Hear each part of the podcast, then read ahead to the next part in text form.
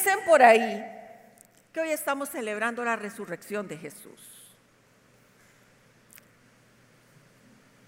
Pero yo creo que no celebramos la resurrección de Jesús.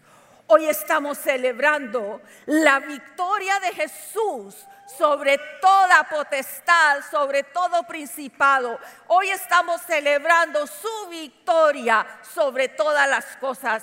Hoy estamos celebrando el poder de Dios que se manifiesta. Hoy estamos celebrando que tenemos vida eterna y resurrección para siempre. Hoy estamos celebrando que usted y yo creemos en un Dios vivo. Hoy estamos celebrando que se cumplieron todas las promesas que Jesús y que Dios mismo nos han hecho. Eso es lo que celebramos hoy. Nos equivocamos al decir si Cristo resucitó, pero si Cristo resucitó, ¿qué pasó? Pasaron miles de cosas. La realidad espiritual en medio de la resurrección va más allá de lo que usted y yo entendemos. Va más allá de lo que nuestro cerebro puede comprender.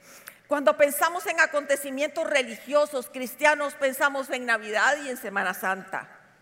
Esos son los dos acontecimientos, pero yo siento a veces que le damos más importancia al nacimiento de Jesús. Que nos juntamos más cuando es el nacimiento de Jesús. Pero para mi concepto, esta semana es la que nosotros deberíamos celebrar. Esta semana es la que nosotros deberíamos de reunirnos, hacer cenas, orar, clamar, humillarnos, bendecir su nombre. Esta es la semana más importante para nosotros los cristianos.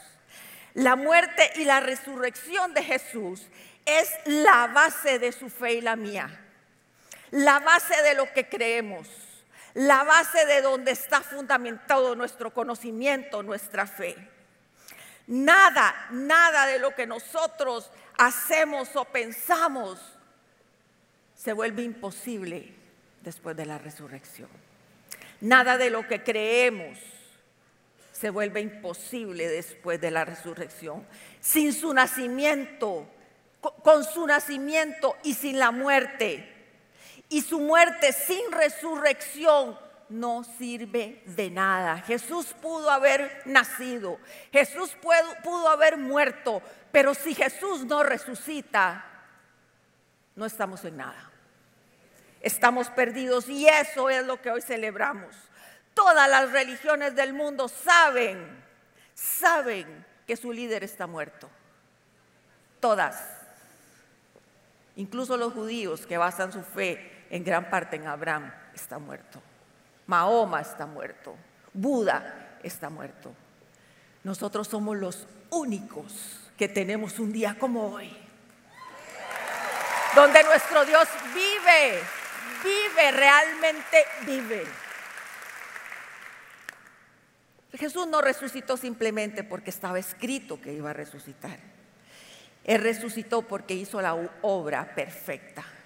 La obra que su padre le encomendó la hizo perfecta en Él hubo humildad, en Él hubo obediencia, en Él hubo humillación, en Él hubo respeto, en Él hubo todo lo que Dios le pidió, Jesús lo logró cumplir. Lo hizo perfecto, no cometió ningún pecado, porque si Jesús hubiera cometido un pecado, no hubiera resucitado, porque la paga del pecado es la muerte. Simplemente por eso. La Biblia lo dice, la paga del pecado es la muerte. Si Jesús hubiera pecado, no estaría hoy reinando con poder. Dice, dice Proverbios 4:18, que es un pasaje que usamos en nuestras vidas, pero yo quiero aplicárselo a Jesús hoy. Mas la senda de los justos es como la luz de la aurora, que va en aumento hasta que el día es perfecto. Esa es la vida de Jesús. Esa es la vida de Jesús. Jesús nació como un niño, Jesús nació como niño, como pequeño, creció en conocimiento y en estatura, dice la palabra. Y cada día que, pasaba, su vida se iba no perfeccionando porque siempre fue perfecto, fue brillando cada día más. Y en el momento que el pueblo empezó a ver lo que él se movía, que él hacía milagros, decidieron matarlo.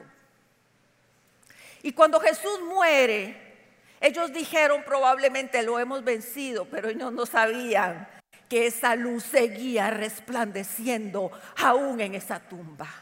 Que esa luz seguía brillando en esa tumba. Iba como la luz de la aurora hasta que el día era perfecto, hasta el momento en que resucitó y fue perfecta su vida. La resurrección de Jesús no es solamente una palabra, la resurrección de Jesús es una vivencia. La resurrección de Jesús es la que les dio el banderazo de salida a todos los apóstoles para empezar a predicar. Es la que le dio el banderazo de salida para que cada uno de ustedes y yo estemos aquí sentados. La resurrección de Jesús es la que hizo, empoderó a ese evangelio maravilloso de Jesús en cada uno de los corazones. Pablo dijo, me he propuesto predicar a Cristo y a este resucitado. Me he propuesto, dijo Pablo, predicar a Cristo y a este resucitado. Porque si nosotros no predicamos a un Jesús resucitado, somos igual que las otras religiones. Quiero decirles que la muerte no es el final, ni de Jesús ni suyo. La muerte no es el final de nosotros, de ningún ser humano. La muerte es el inicio de algo. Si usted cree en Jesús, la muerte será el inicio de su vida eterna.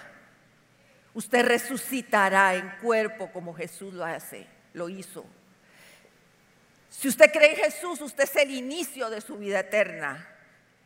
Su muerte es el inicio de su vida eterna. Pero si no conocemos a Jesús, también es el inicio de una muerte eterna. O sea, usted y yo y todos los seres humanos de la tierra tendremos o vida eterna o muerte eterna. Tendremos gozo eterno o sufrimiento eterno. Así de trascendente es la predicación que se inició cuando Jesús resucitó. Y yo creo que esto debería ser una motivación para cada uno de nosotros de hablar de Jesús. ¿Usted sabe lo que es vivir en angustia eterna, en tristeza eterna, en dolor eterno? Y yo quiero hacerles un reto en esta mañana. Piénselo así. Y tal vez es más fácil entenderlo así o quererlo hacer así. Empecemos con nuestra casa. Si usted tiene en su casa a alguien que no conoce a Cristo, no ha experimentado la resurrección de Cristo, empiece a hablarle de Jesús.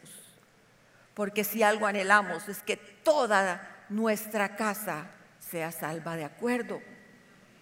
Empecemos a orar. Quizá usted no es el encargado de darles el Evangelio, pero el Señor sí tiene a alguien alguien que conmoverá su corazón, alguien que cautivará su corazón. Pero debemos hacerlo porque si no, el futuro en vida, en cuerpo de esa persona es doloroso. Segunda de Corintios 4:14 dice, pues sabemos que aquel que resucitó a Jesús nos resucitará también a nosotros con él y nos llevará junto con él a su presencia. Su resurrección, la resurrección de Jesús, certifica mi resurrección. Sabemos, dice el texto, que aquel que resucitó al Señor nos resucitará también a nosotros. Usted va a resucitar cuando muera. Si no viene el Señor antes y nos lleva, pero usted va a resucitar. La resurrección de Jesús es el tema dominante en el Nuevo Testamento. Porque uno siempre lee en la resurrección de Jesús lo que dicen los evangelios. Pero si usted lee a Pablo, Pablo constantemente habla de Jesús resucitado. Constantemente toma valor esa resurrección en la vida de Pablo, en la predicación de Pablo. La resurrección no es una característica del cristianismo. La resurrección de Jesús es una verdad esencial. Es la verdad esencial. Es la verdad que nos da victoria. Es la verdad que nos da libertad. Es la verdad que nos transforma. Es la verdad que nos, que nos liberta. Es la verdad de su vida y de mi vida. La muerte de Jesús no fue su final, el final de su vida, fue su meta. Ustedes saben que Jesús vino para morir. Esa era la meta de él. Él sabía que venía. Y usted sabe que Jesús oró en Getsemaní con angustia porque él sabía lo que le, lo que le venía. Y creo que nos hemos desenfocado nuevamente viendo a Jesús derrotado, flagelado, humillado, ridiculizado. Y ese no es nuestro Dios. Esa era su meta. Esa no era su meta, su meta era resurrección. Sus ojos siempre estuvieron puestos en el momento en que él volvería al lado de su Padre. sus ojos estuvieron siempre puestos sabiendo que él debía de cumplir la voluntad de su Padre para llegar a su presencia. Y, y los beneficios de que Jesús viniera a la tierra y muriera empiezan cuando Él resucita. Cuando Él resucita es cuando usted y yo empezamos a ver los beneficios de su vida. Los detractores del cristianismo han tratado por todas las maneras traerse al suelo la resurrección de Jesús. Hasta le pagaron a, gente para que dijera que los apóstoles se habían robado el cuerpo de Jesús. Desde ese mismo instante los detractores dijeron, si nosotros logramos demostrar que Jesús no resucitó, se acaba este alboroto que tenemos en medio. Todavía, todavía hay gente que trata de demostrar que nuestro Dios no resucitó. Pero vean lo que dice Primera de Corintios 15. Ahora bien, si se predica que Cristo ha sido levantado de entre los muertos, ¿cómo dicen algunos de ustedes que no hay resurrección? Y si no hay resurrección, entonces ni siquiera Cristo ha resucitado. En este pueblo los corintios no creían que había resurrección y aún los cristianos predicaban, hablaban de la resurrección de Jesús, pero no creían en la resurrección. Entonces Pablo les está diciendo, ¿cómo se habla de la resurrección de Cristo y no creen en la resurrección? Pero vean lo que dice el versículo 14, y si Cristo no ha resucitado, nuestra predicación no sirve para nada. Yo tampoco, como tampoco la fe de ustedes aún más, resultaríamos falsos testigos de Dios por haber testificado que Dios resucitó a Cristo, lo cual no habría sucedido si en verdad los muertos no resucitan. Y el 16 dice contundentemente, porque si los muertos no resucitan, tampoco Cristo ha resucitado. Y si Cristo no ha resucitado, la fe de ustedes es ilusoria y todavía están en sus pecados. Lo que nos está diciendo es que si Jesús no resucitó, estamos hablando nada aquí. Mejor me bajo, me voy para mi casa. Lo que está diciendo aquí es que seríamos igual que otras religiones. Es más, peor, porque nos tendrían engañados creyendo que Jesús resucitó. En otras religiones todos saben que su líder murió y que está muerto. Pero nosotros que creemos que Jesús vive, si Jesús no hubiera resucitado o si no resucita Jesús, su fe es nula. Hemos sido engañados, dice Pablo. Hemos sido engañados. Sin resurrección no hay evangelio. Sin evangelio no hay salvación. Y sin salvación todo es mentira. Por eso los detractores quieren negar la resurrección de Jesús. Por eso los detractores quieren que este auditorio esté vacío. Pero como Jesús resucitó, está lleno. Está lleno. Está lleno. Les quiero decir algo. Usted no viene aquí porque le gusta la alabanza, aunque es lindísima. Usted no está aquí por el orden o por las que empieza en punto y termina en punto. Usted no está aquí porque hay comodidad en las sillas.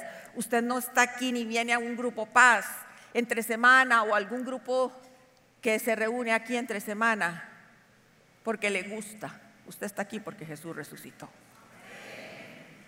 Esa es su fe, aunque no lo sepa. Usted está aquí porque Jesús resucitó.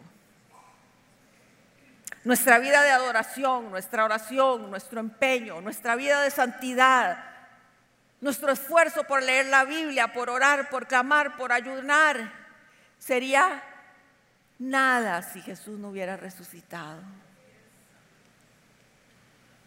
Yo tendría 30 años de servir al Señor sin ningún sentido, sin ningún sentido mi esfuerzo por agradarle, mi esfuerzo por vivir una vida de santidad, mi esfuerzo por amarlo todos los días sería nada.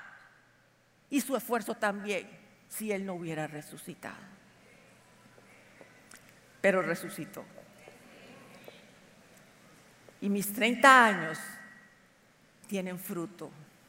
Y mis 30 años verán más fruto y mis 40 años de servirle y nuestros 50 años de servirle, Ale, verán fruto.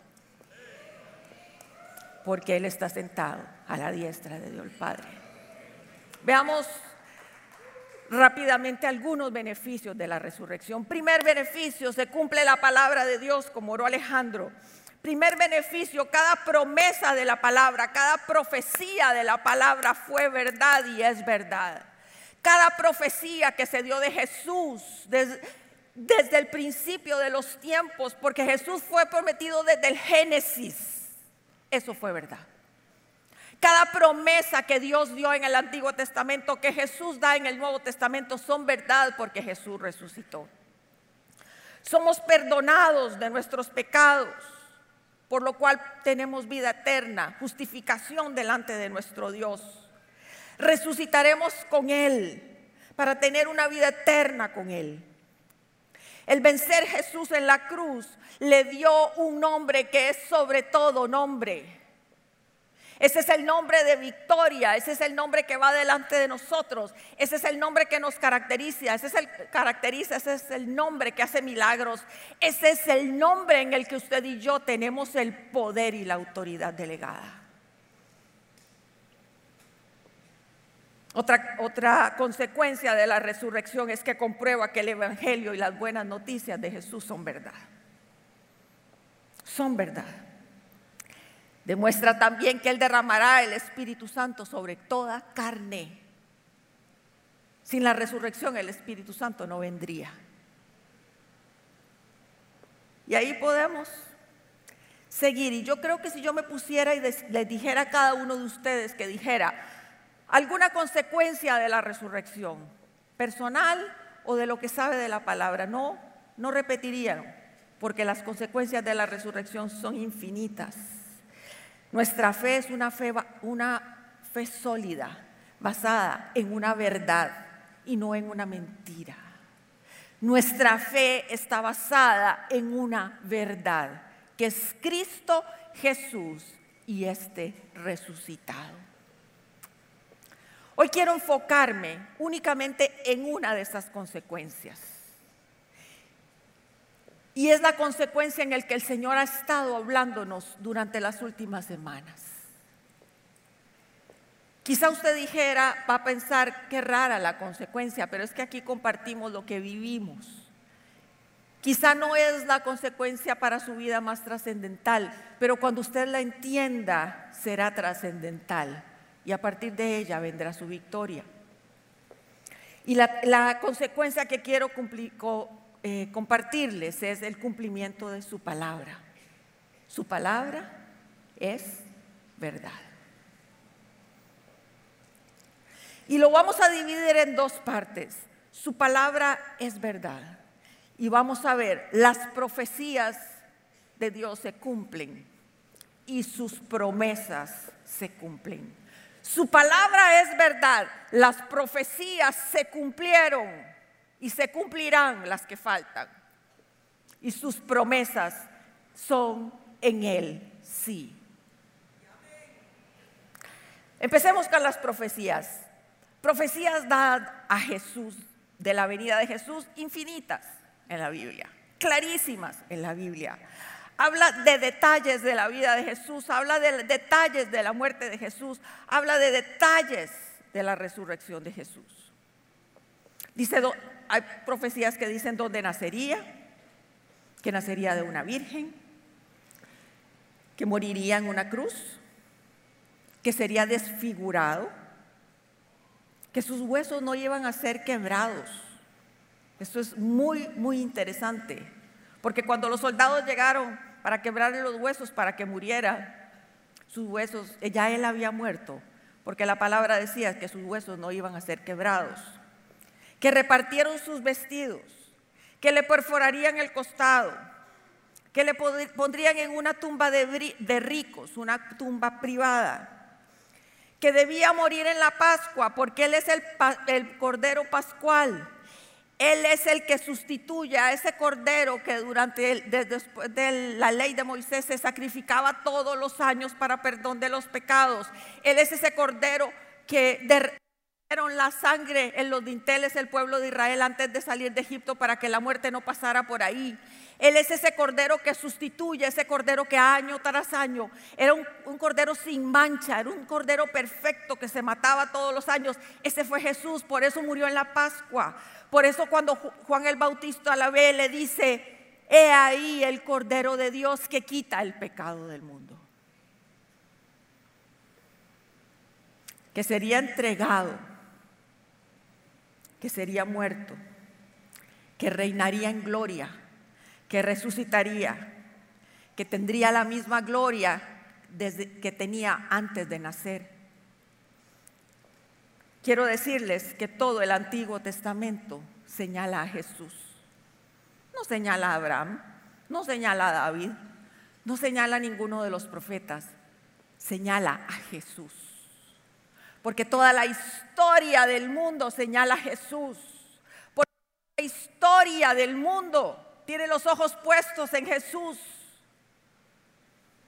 porque Él es Dios eterno y glorioso. Y esas profecías cumplidas, esas profecías que se cumplieron al detalle, a mí me encantaría que ustedes se sentaran un día, hicieran una tarea, pongan en Google, profecías del Antiguo Testamento que se cumplieron en Jesús, se van a maravillar del detalle. Se van a maravillar y van a saber que ese es un Dios que tiene todas las cosas en su mano. No se le escapó absolutamente nada. Cumplió por, en perfección toda su obra. Y entonces al cumplirse todas estas profecías, inmediatamente todas sus promesas toman valor.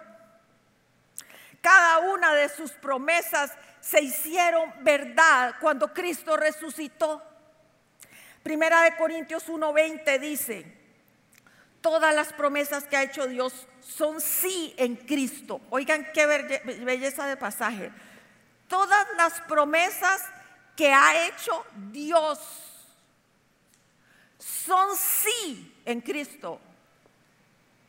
O sea que si usted tiene a Cristo en su corazón, esas promesas son sí para usted. Así que por medio de Cristo respondemos amén para la gloria de Dios. Todas las promesas, 3.500 promesas hay en la Biblia y todas son verdad y todas son sí en Cristo. Vean que no dicen Dios, no en Cristo, porque Cristo murió y resucitó. Todas son verdad, todas se cumplen, todas están disponibles, todas están vigentes y esto es lo que les quiero traer.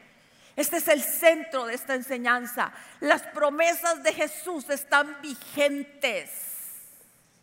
No pensemos que no son para nosotros debemos de saber que todas esas promesas son para usted y para mí.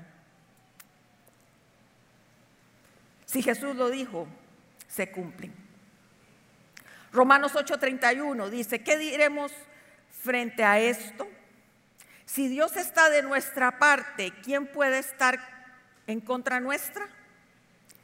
Y que el que no escatimonia a su propio Hijo, sino que lo entregó por todos nosotros, ¿cómo no habrá de darnos generosamente junto a Él todas las cosas? ¿Entienden el pasaje? O sea, si Dios el Padre entregó su valor más preciado, Su hijo era su más precioso tesoro y lo entregó por usted y lo entregó por mí. ¿Cómo no nos va a dar todas las cosas? Si su necesidad, si mi necesidad, si su petición, si su, dolor es nada para Dios a la par de haber entregado a su propio Hijo. Y no solo dice que lo entregó, perdón, no solo dice que nos dará todas, absolutamente todas, sino que nos las dará generosamente. Generosamente nos dará cada una de las peticiones y de las promesas que Dios tiene con nosotros. Pónganse a pensar que usted entrega lo más preciado de su vida y ponga que lo más preciado de su vida vamos a hacer algo bien ridículo. Un anillo. Lo más ridículo, ¿ok? Porque esto no tiene ningún valor. Si yo le regalo a cualquiera de ustedes, ¿quién quiere mi anillo? Probablemente algunas dirán que sí, Carol la querría. Nadie lo quiere, que dicha, me lo dejo. Pero si yo le diera a usted el anillo, digamos que se lo diera a Gina, no se levante, no se lo voy a regalar. No, no, no, no, no. Le di lo más preciado que tengo. Si ella un día me pide un mordisco de un sándwich, ¿cómo no se lo voy a dar? Es ridículo el ejemplo que estoy poniendo, pero es que para Dios es así. No es que menosprecie su petición, es que ya le dio lo más que tenía. Le dará cualquier cosa, eso es lo que está diciendo el texto. Eso implica que usted y yo tenemos respuesta de milagros ya. Ya. Solo hay que creerlos. Quiero que leamos un pasaje. Es un pasaje que tradicionalmente se lee en estas épocas. Es Isaías 53. Este pasaje se reconoce como el, pasaje del siervo sufriente, pero yo le pondría del siervo victorioso. Porque aunque lo que describe es sufrimiento y dolor, el final no es sufrimiento y dolor. Y quiero que lo leamos porque en ese pasaje están profecías cumplidas y promesas cumplidas desde 700 años antes de que Jesús naciera. Desde 700 y resto de años antes que Jesús resucitara. Es un pasaje largo, pero yo quiero leerlo.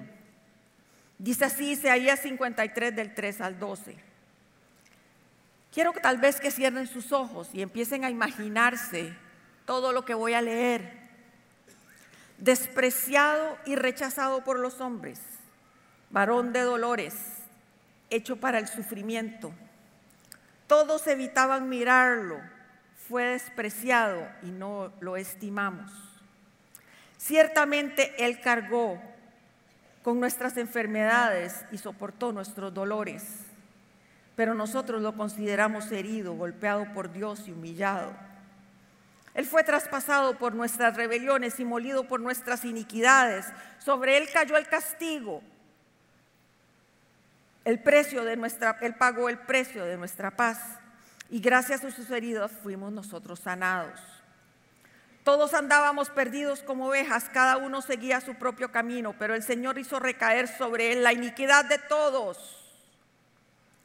Maltratado y humillado, ni siquiera abrió su boca como cordero fue llevado al matadero, como oveja enmudeció ante sus trasquiladoras y ni siquiera abrió su boca. Después de aprenderlo y juzgarlo, le dieron muerto. Nadie se preocupó de su descendencia. Fue arrancado de la tierra de los vivientes y golpeado por la transgresión de mi pueblo. Se le asignó un sepulcro con los malvados y murió con los malhechores, aunque nunca cometió violencia alguno, ni alguna, ni hubo engaño en su boca. Pero el Señor quiso levantar, quebrantarlo y hacerlo sufrir y como Él ofreció su vida en expiación, verá descendencia y prolongará sus días y llevará a cabo la voluntad del Señor. Después de su sufrimiento verá la luz y quedará satisfecho. Por eso dijo, consumado es. Por su conocimiento mi siervo justo justificará a muchos y cargará con las iniquidades de ellos. Por lo tanto, le daré un puesto entre los grandes y repartirá el botín con los fuertes, porque derramó su vida hasta la muerte y fue contado entre los transgresores, cargó con el pecado de muchos e intercedió por los pecadores. Y yo después de leer este pasaje, solo puedo decir gracias Señor. Gracias Padre, gracias Jesús, gracias Padre, gracias por esta profecía maravillosa. Gracias Señor porque se ha cumplido en perfección. Esta profecía se cumplió perfectamente. Solo vea una película de Semana Santa y se da cuenta que fue cumplida perfecto. Vea la pasión de Jesús, de Cristo, y usted se dará cuenta que fue destrozado, molido, mayugado, despedazado. Dice que no se le reconocía. Y ahí lo describe. Pero yo no quiero que nos quedemos en la profecía de lo que ya sabemos. Saquemos de ahí las promesas que el Señor tiene para nosotros, porque ya sabemos que Jesús murió. Ya sabemos que está sentado en gloria, ya sabemos que, que, sufrió, ya sabemos todo eso. Pero de ese pasaje yo quiero extraerles, extraerles las promesas que hay en medio de él. Y son a partir del versículo 4. Y si usted tiene una necesidad, y si usted tiene algo en su corazón puesto delante de Dios, escuche lo que Jesús ya hizo. Y yo quiero que note algo importante en el texto, es que está en pasado. Ya lo hizo. Solo nos toca creerlo. Ya Jesús lo hizo. Solo nos toca abrazarlo la verdad de su palabra. Y vea lo que dice, versículo 4. Ciertamente Él cargó con nuestras enfermedades y soportó nuestros dolores, dolores, pero nosotros lo consideramos herido, golpeado por Dios y humillado. Vean qué interesante, dice, ciertamente Él cargó nuestras enfermedades y soportó nuestros dolores. Pero nosotros creímos que Dios era el que le había hecho eso. Dios permitió que le hicieran eso. No fue Dios, fue usted y fui yo. Él cargó con todo lo que usted tiene hoy que usted no quiere cargar. Él fue traspasado por nuestras rebeliones, dice el versículo 5, y molido por nuestras iniquidades. Sobre él cayó el castigo precio de nuestra paz. Y gracias a sus heridas nosotros fuimos sanados. Todos andábamos perdidos como ovejas, cada uno seguía su propio camino, pero el Señor hizo recaer sobre él la iniquidad de todos nosotros. Observen todo lo que Jesús hizo.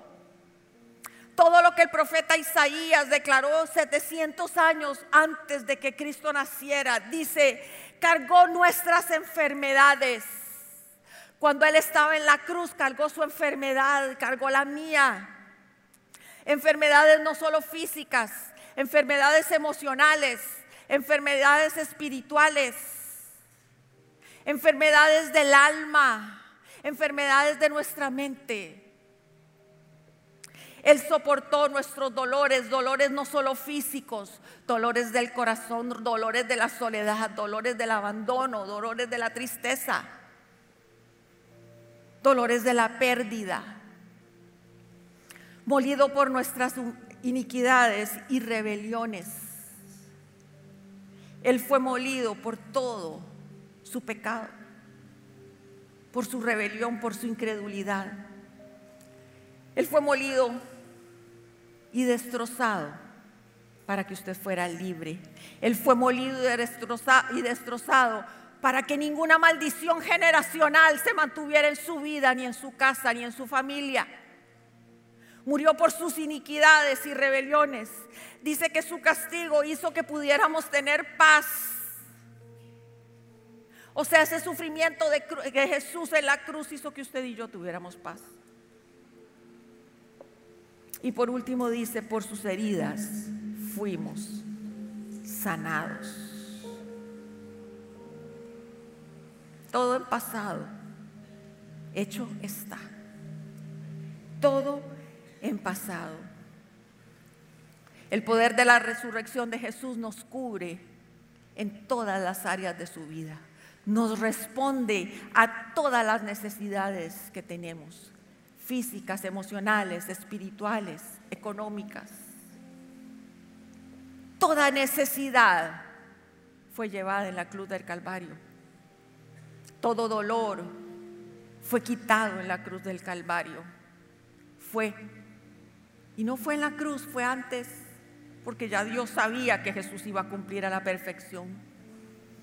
Usted y yo tenemos que saber que Jesús cumplió a la perfección usted y yo debemos de saber que esa resurrección no solo sirve para venir hoy a la iglesia, esa resurrección sirve para que su victoria se manifieste, así como la victoria de Él ya se manifestó.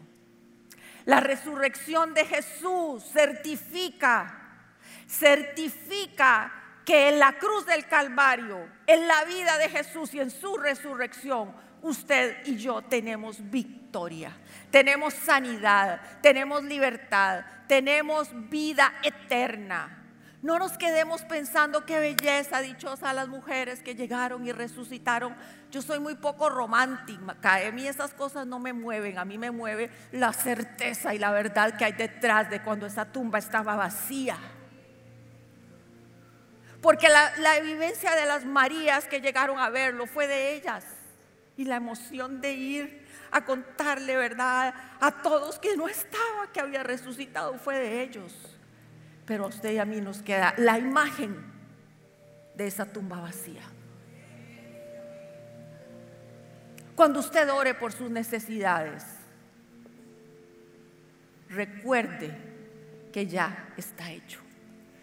Lo único que le toca es poner su fe agarrarlo, apoderarse de eso y que nadie se lo suelte, que nadie se lo quite. Porque muchas veces nos los quitan y lo creemos y salimos de aquí inyectados y decimos, sí, vienen los milagros para mi vida, viene lo que el Señor va a hacer en mí, respuestas de las oraciones contestadas y llegan afuera y le dice, que todavía sin trabajo, Mae y lo vuelven a uno a hacer así, ¿verdad? Que nadie se la quiten. ¿Acaso Jesús se volvió a meter a la tumba? Él sigue vivo. Él sigue vivo.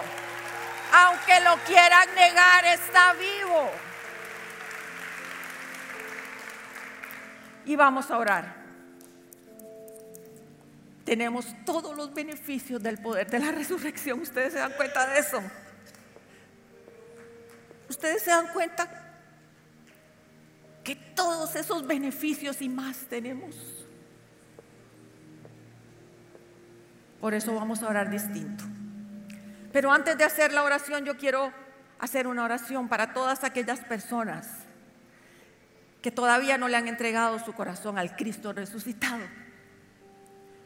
o que quieren reconciliarse con Él y que quieren decir a partir de hoy 21 de abril del 2019, empecé a vivir en los brazos del Cristo resucitado.